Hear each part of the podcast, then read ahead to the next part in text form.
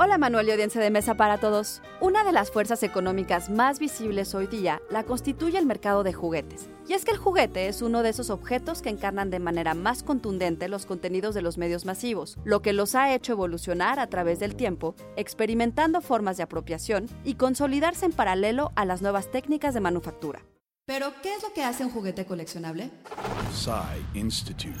Masterpiece Your Life. Hoy, el mercado de juguetes se dirige a coleccionistas ávidos de obtener piezas raras y diferentes. Este mercado es amplio y para que un juguete pueda ser coleccionable, se consideran distintos factores como el periodo de tiempo seleccionado, la condición de la pieza, la edición o el país de procedencia.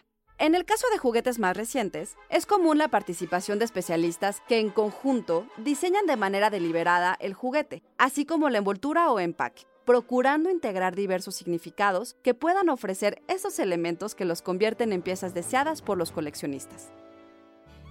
Es en este proceso de conceptualización, escultura y modelado, creación de moldes, pintado, incorporación de accesorios y la producción misma de las piezas que se obtienen artículos de calidad para los coleccionistas. Además, los juguetes son productos para un mercado segmentado altamente especializado y que forman parte indispensable de cualquier franquicia, de Star Wars hasta Pokémon, e incluso aquellos que ofrecen un molde universal para distintas propiedades intelectuales, como es el caso de Funko. ¿Y ustedes piensan que coleccionar es cosa de niños?